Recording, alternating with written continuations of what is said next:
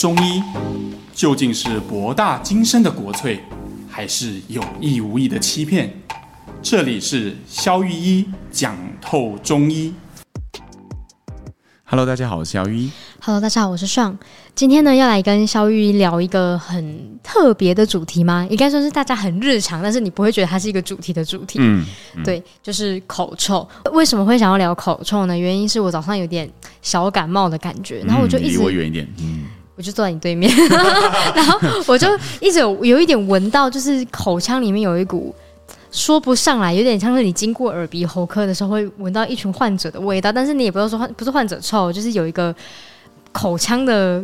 病味吗？那我就我就想说，为什么会会这样子？为什么会有口臭？我觉得你闻到的应该，如果你经过诊所闻到，应该是消毒水的味道了。哦，因为每天他们都会用很多器材啊，那在在在患者的鼻子、嘴巴里面伸来伸去嘛，那当然他们就用上大量的消毒设备。哈，那呃，但是确实哈，就是如果我们谈口臭哈，我们今天先呃，我先讲一下为什么我想要聊这个了哈，因为我觉得这件事情其实。很少人会因为有口臭去看医生，对，蛮少。某某种程度跟痔疮很像，就是一种隐疾啦，哈。就是说，所以隐疾的意思，就是说它没有到很严重，嗯，没有到危及生命，或者是没有到那种会让你不能工作、哈，影响你的生产力的程度，对。但是。它在某些时刻又会让你感觉到有某种程度的焦躁不安，有种尴尬感。对对，然后又又很难向旁人提起，或旁人也很难向你提起。比如说，你你有口臭，可能办公室的人都知道啊，哦、但是大家就是会也没有人要跟你说啊啊，你自己也知道，然后你也试过很多种方法，可你也不好意思寻求什么协助。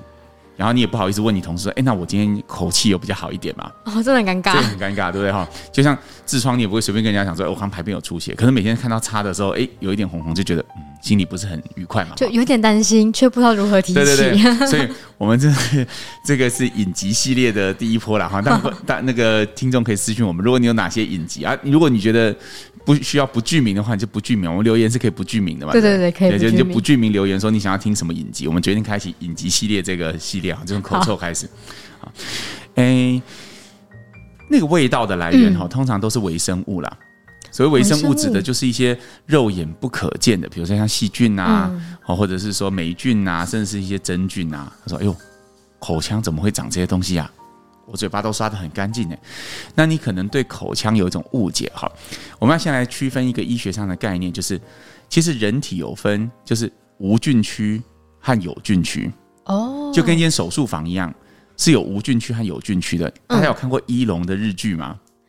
我听过那个日剧名，但没看过内容。好吧，年代，那你说说嘛？哎，很好看，你真的可以去看看，是我们那个年代。很热血的日剧之一了哈，医疗神剧，对，医疗神剧就是有点像那个年代的白色巨塔这样子哦。白色巨塔你知道吗？我听过名字，真的没 看过内容。哦、我不要再跟你聊天了。我我我们是知道什么浪漫医生金师傅这个韩剧，你知道吗？好，没有 关系，这个话我没有看过。好，总之呢，在医疗剧里面啊，那些外科医生都很帅嘛。嗯，你有看到他们怎么洗手吗？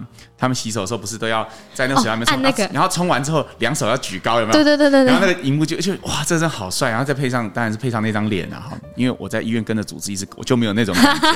但虽然是同样的动作哈，但挺着一颗肚子，你就不觉得有帅气的感觉。但是为什么要有这个动作？嗯，因为在开刀的医师来讲，呃，从腰部到脸部，呃，就是头以下这一区是无菌区。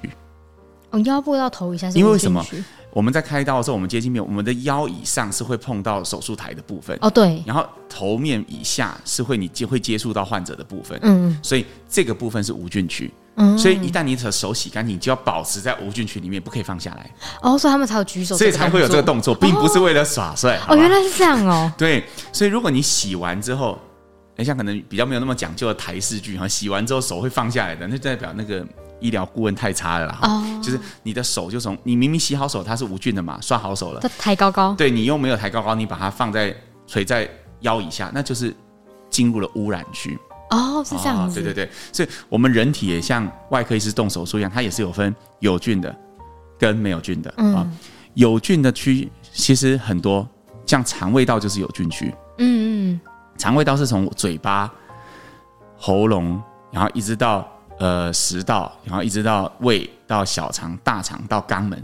都是有菌的。所以等于说这一区是住很多东住很多东西。白话文其实就是，呃，其实嘴巴和肛门一样脏，虽然违反你的知觉，但其实他们都是一样脏的地方。好，好，所以你要能够接受一件事情，就虽然你看不见他们，我们讲了微生物就是你肉眼不可见的东西，嗯、但是你每天的呃张嘴就喷出很多微生物。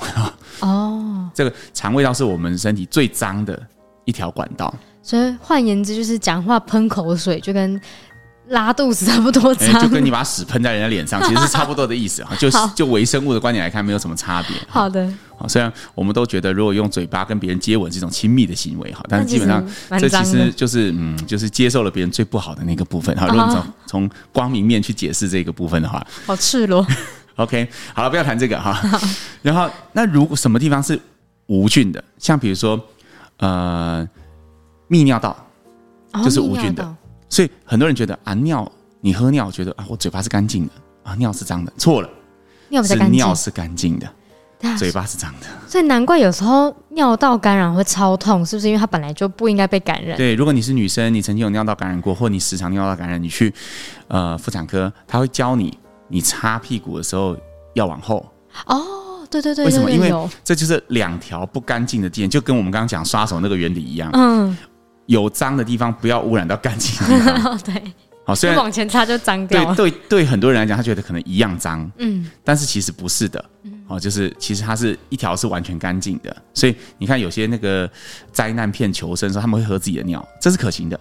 哦，因为它是很干净的，只是心里觉得过意不去而已。哈，要有一些尿素的味道哈，但是其他的其实是很 OK 的。但是有一种疗法叫同种疗法，他们不是在喝自己的尿吗？嗯，啊，那种其实也是 OK 的，身对身体健康没有问题啊。就这种水循环的概念，出去再进来，出去再进来啊，没有这，哎，怎么会讲到这两？因为医疗的角度听起来真的很简单，但实际上会觉得蛮恶心。对对对对对，好，那个我们这一集应该有警语，就是吃饭的时候不要不要听。好，我们回来，所以哦，我们今天要讲口臭，口臭对啊，大家要讲口臭，对，所以。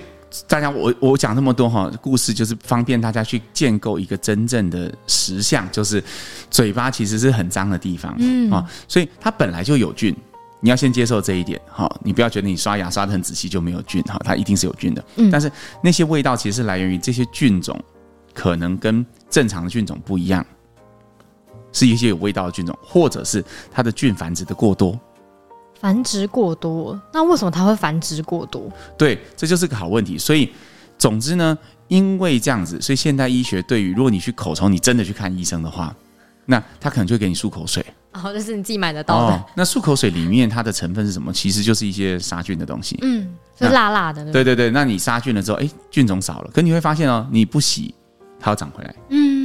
嗯，这跟以前我们在提白带那一集，阴道塞剂塞进去，菌死了，哎，就没有分泌物了，哎，菌又活过来了，哎，它跳进去又跳来了，跳进去又跳出来，哎，它又回来了。哦，它逻辑是一样的，是一样的啊。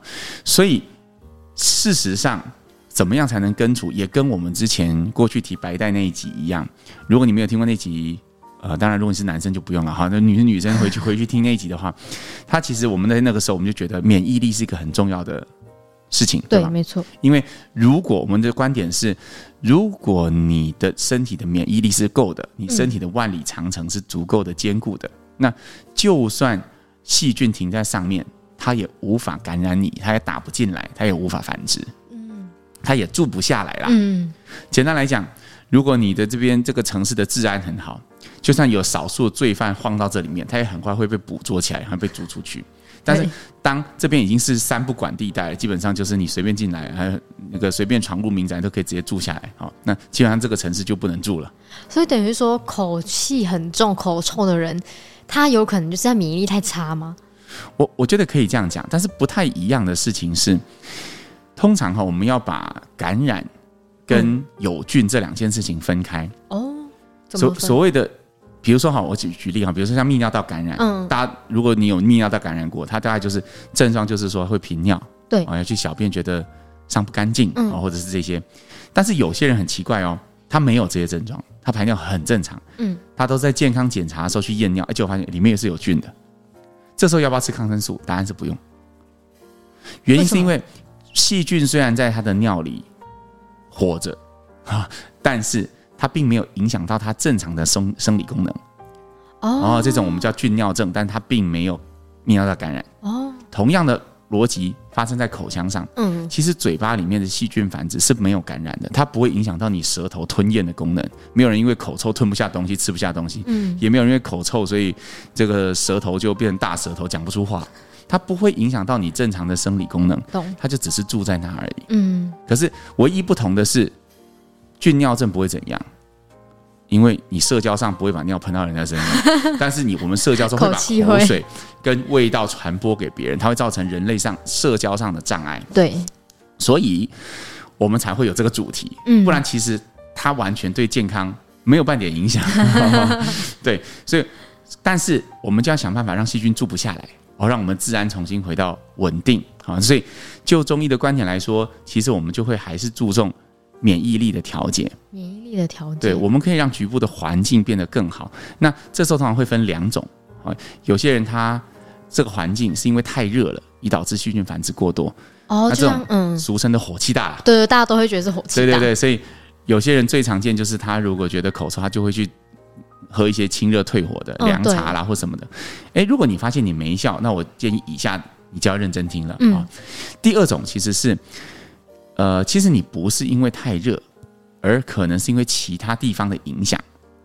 比如说，呃，有些人他的肠胃很不好哦。我们正常哈，食物从胃排空的时间哈，大概是呃四十分钟到两个小时。嗯。但是有些人他这样，中午他吃了麻辣锅，到晚上打出来，嗯嗯，还是有那个味道。中午吃了呃八方叉戟，对我就会这样。然后晚上 就还是有韭菜的味道就出现哈。那你会发现这样。食物放久了本来就会酸败，对吧？就算你把它放在便当盒里也会，所以放在你胃里也是会的。那这些酸败的味道循着原路，好像你吃下去它的原路会涌上来。那底层的臭，对。那所以其实你根本跟口腔无关嘛，口腔只是最后一个表现的点。其实你要解决的是胃的问题，就跟放屁很像。呃，是啊，是嘛，没错嘛。所以其实要解决里面的问题。嗯。那如果是这个问题的时候，肠胃有可能是因为太虚寒，嗯，所以它才跑得很慢。这个以前我们有一集专门在讲肠胃的时候，我们有讲过这个概念。有肠胃像个锅子，如果它的火太小，东西煮不熟，它就停住，没有办法煮熟。对，火太大，东西就烧焦哈。每天都觉得肚子饿，刚吃完两个小时，立刻就饿。就饿。那如果你是火太小，食物都不动，嗯，那结果你喝了凉茶，火更小啊，那这样可好，食物更停止，增加了胃胀跟胃酸，但是并没有对你的口臭有所改善。嗯，所以。我们这一集最想要传达的概念就是，其实不是口臭，就是火气大。哦，嗯，那除了肠胃，我们也有可能是另外的来源，比如说，嗯、呃，鼻窦炎。哦，像我刚刚早上，嗯，像很多鼻子过敏的人啊，他其实呃长长期里面会塞了很多东西，他常常觉得他咽喉后方啊，这个鼻子里面会觉得有肿胀感。嗯，啊，那这些东西久了之后，它会化脓，那化脓一样有细菌啊。那我们刚刚讲过嘛，细菌就有味道。对，所以它是鼻子的细菌，它住的。他的他居住地是鼻子，那管线是通的，但管线是通的，他只是从 嘴巴里面发出来。对，OK。那还有一种就是，哎，你真的是纯虚症，就是你这个人就是，只要细菌粘在你体表上，它就一定会打进去。你实在是整个就是太虚了。嗯。那这种我们就会从整体的免疫力去调节它，用的反而是一些温性的药材。嗯。啊，那这种可能需要比较久的呃调养，让它慢慢的，哎，它的屏障慢慢恢复，就比较不会有这种现象。懂。所以像那种，所以像那我想问一个，像熬夜啊，火熬夜之后隔天口气重这种，也是属于比较像火气大的类型，对不对？我觉得哈，如果是急性的，什么叫急性的哈？就是说你本来平常是没有口这个这个口气重的问题，嗯、对。但是你突然间，比如昨天熬夜，今天口气重啊，又或者是哦，你这几天饮食状况特别的这个极端，比如说。嗯我印象最深刻就是我有个朋友哈，他喜爱那个户外极限运动哦，或登山，登那种很恐怖的那种山。嗯、他回来的时候，每次我跟他下山约的时候，那一次他口气都很重。为什么？他可能那几天饮食极度不正常哦、嗯，吃巧克力当热能哦，或者是说他可能没有好好好睡觉。那这种其实不在我们今天的讨论范围啦，因为其实这种很容易解决，就是你就调回正常作息就 OK，就没事。那个大部分就是因为你饮食不正常嘛，所以你肠胃的蠕动啦，各方面的消化功能就受到一些障碍，通常都是外来的。嗯，所以一旦功能正常，它就会 OK 的。嗯，或者是你免疫力只是突发的性的降低，比如说你在感冒的时候，所以里面有一些脓啊，气管里面的痰啊，或者是深处咽喉的一些痰啊、脓血啊、细菌跟。呃免疫交交互哈，就是打战之后的那些残骸啊的味道，那些都是一过性的，就是过了之后就没有的。懂，嗯，所以那就不用太担心。对，那不用太担心，就是你恢复正常作息，你感冒好了就 OK 了。懂。那像那种坊间卖一些什么口香糖，标榜说就是吃完会用口齿清新，这种口香糖其实是有用的，对不对？OK，当然。但是显然它是治标的嘛，它就是用一种味道压住另外一种味道，所以那种里面通常都是有薄荷啊什么这种芳香味的东西，让你觉得你的口气比较清新一点啊。嗯，谈、呃、到这边就想要小一个小故事了。我以前有一阵子啊，就是我在那个小时候有去过一阵子 Boston 嗯住，然后那个时候因为去游学嘛，就是那个我的室友是个法国人哦，然后哦我就见识到了。因为当然了，我去的时候是冬天，所以那个时候波士顿其实蛮冷的。他们真的都不用洗澡哎，他们就喷香水。一真的喷香水就不会有味道了，就卡胖。对，就是用一种味道盖住另外一种味道。口香糖是一样的。对，所以当然这没有办法解决你。假设假设啦哈，它我们人会发出体味，是因为体表有一些微生物。嗯。那显然喷香水并不会让微生物死掉嘛，它只是用一种味道盖住一种更浓郁的味道，盖住一种比较不浓郁的味道哈。所以我觉得这个当然是可用的，嗯，如果你长期都有这个问题，哦，甚至哎，你你昨天觉得呃睡不好，所以今天有一点味道，嚼两颗口香糖解决，反正明天就会好了，那就 OK。但如果你发现的是你长期，就像我们刚刚讲的。一直都有这个困扰，我觉得口香糖帮不了你，漱口水也帮不了你，可能要调身体比较适合。对，你可能要真的找你巷口的中医师去看，帮你看看。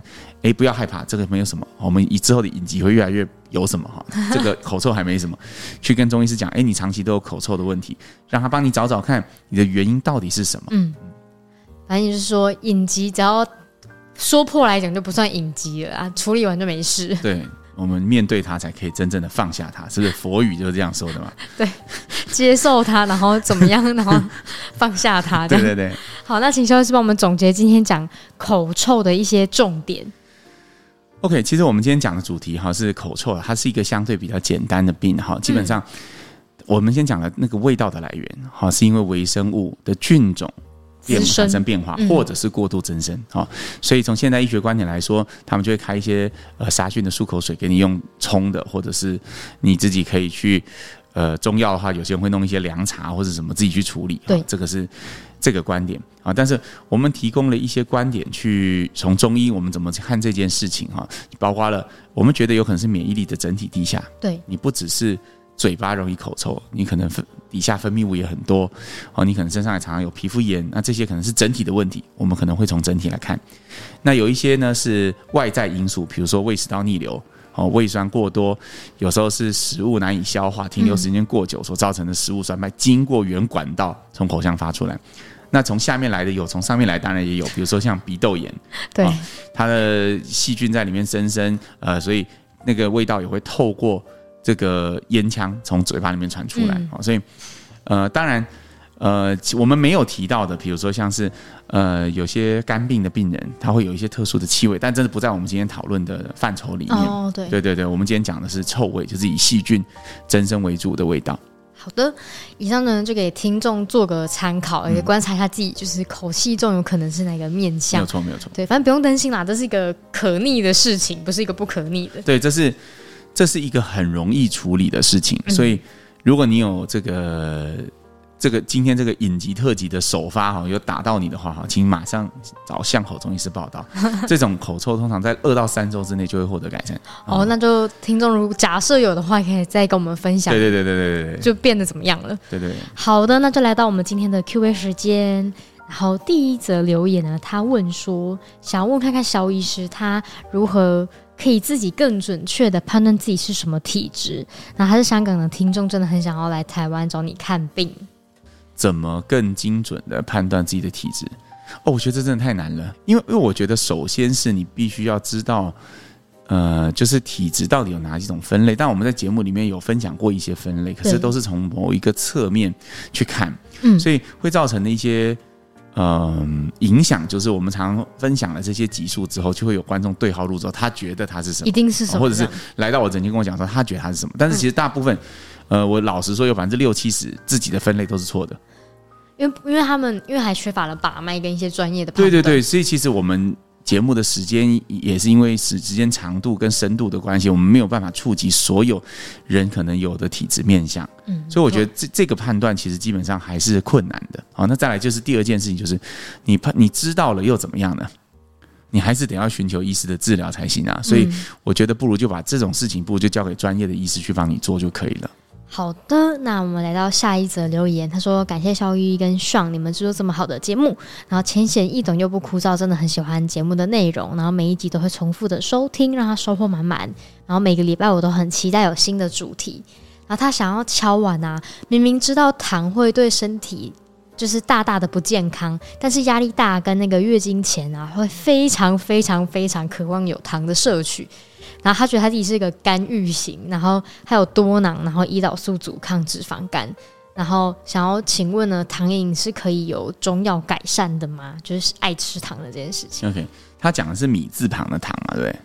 没错，是米字旁的糖。哦、OK，就是糖，就是就是就是甜食的那个糖。对对对。呃，一般是这样哈，如果你的这个。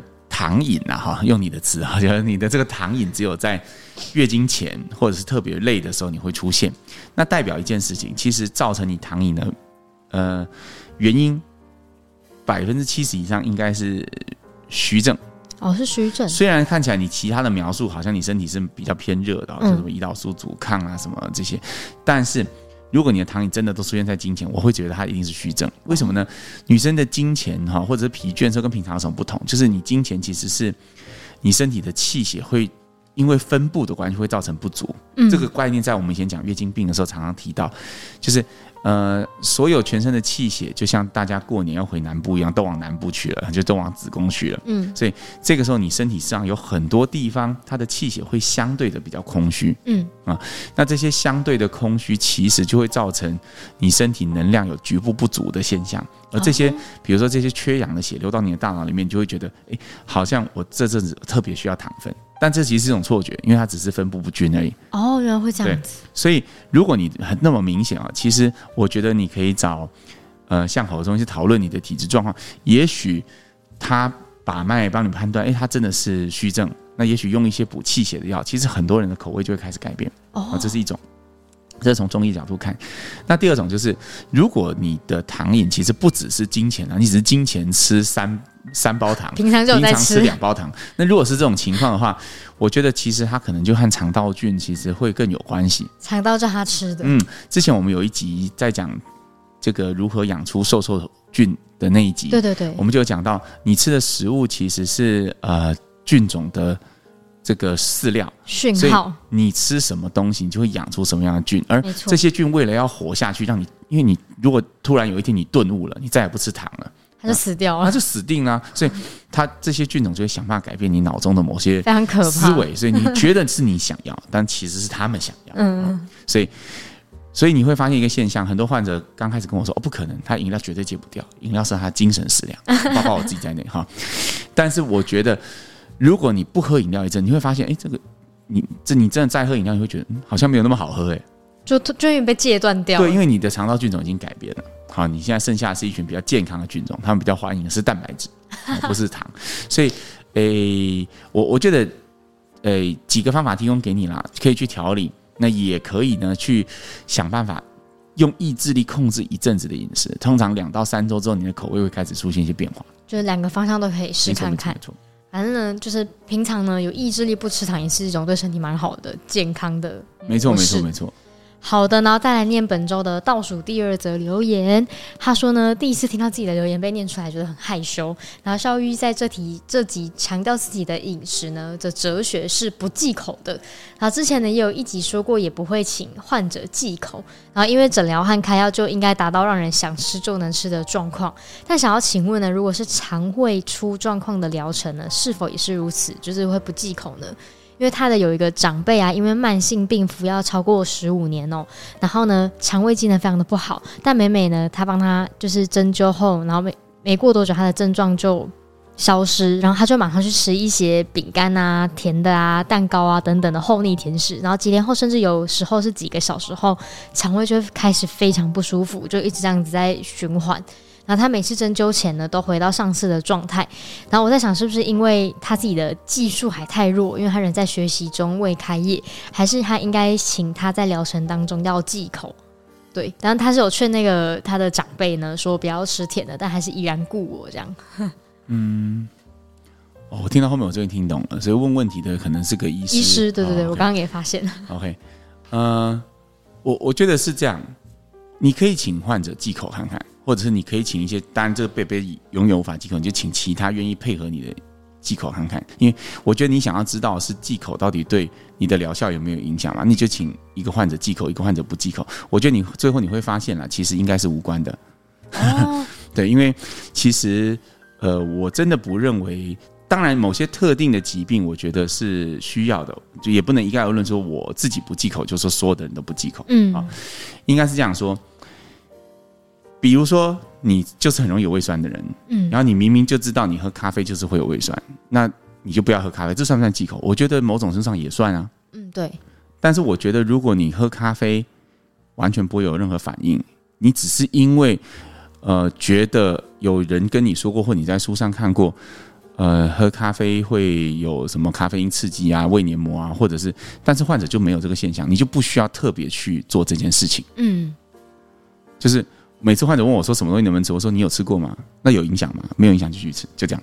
因为知道不适合自己身体的吧，对，但是有些人是真的会有影响的。嗯，像我之前在节目也提过嘛，有些人来看不孕，他很喜欢吃 cheese，我就请他记记一个月看看，就一个月以后他就怀孕了。嗯那就是其实有些人他就真的对某些东西他是有过敏，只是他自己不知道。那我们身为医师，我们就要去把它点出来。嗯，但如果他没有，我们只是因为某种医理啊，什么鸭肉是发物，鹅肉也是发物，什么什么带骨的不要吃，两只脚的不要吃，什么蛙哥的不要吃，那我觉得就都不可尽信了。要从自己的经验去出发，不要从要从事实去出发，不要从故事出发。懂。嗯。